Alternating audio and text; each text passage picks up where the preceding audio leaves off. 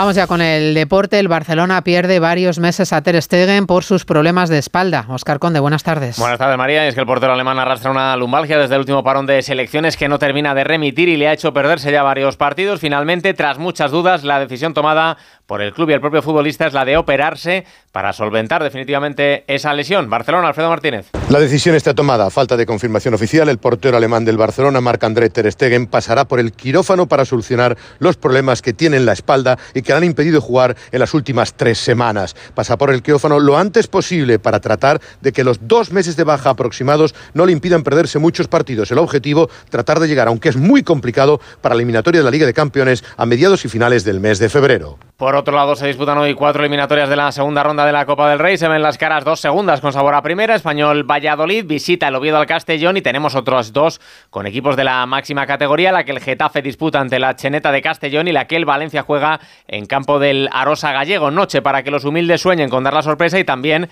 para que los equipos de primera den minutos a canteranos. El técnico del Valencia, Rubén Baraja. Si queremos darles minutos y queremos darle importancia a ellos en esta competición, pues tendremos que jugar al límite. tenemos que dar descanso que jugamos el viernes, no podíamos casi jugar tres partidos en, en seis días. Tratar de modificar un poco buscando que el equipo tenga frescura.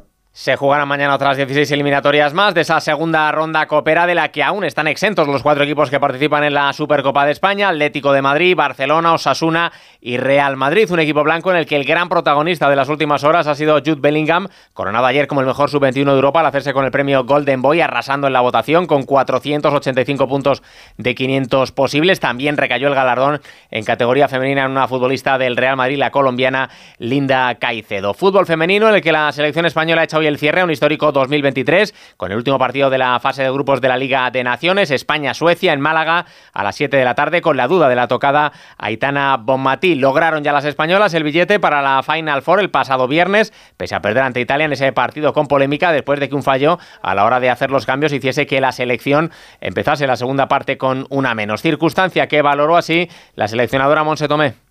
No nos gusta, no le gusta a nadie y cuando ocurren pues tratas de adaptarte, solucionarlo y seguir hacia adelante. Al final el vestuario es lo importante, el equipo es lo importante y todo lo que ocurre dentro es bueno que lo cuidemos, es bueno que lo protejamos y que sea nuestro. Además de esa Copa del Rey tendremos mañana cita en la Liga Europa para el Villarreal que recupera su partido aplazado contra el Maccabi israelí. Recordar también que ayer se cerró la jornada de Liga con ese empate a uno entre Celta y Cádiz. Se completó también la jornada en segunda con el Villarreal Real B1, Eibar 0. El Alcorcón, por cierto, en segunda ha anunciado la llegada de Nafti como nuevo entrenador. En baloncesto tenemos hoy partido con presencia española en la Euroliga, Olympiacos Real Madrid y en el Mundial Femenino de Balonmano. España ya conoce a sus rivales para la segunda fase. Mañana primer partido ante Argentina, después República Checa y Países Bajos en busca de los cuartos de final.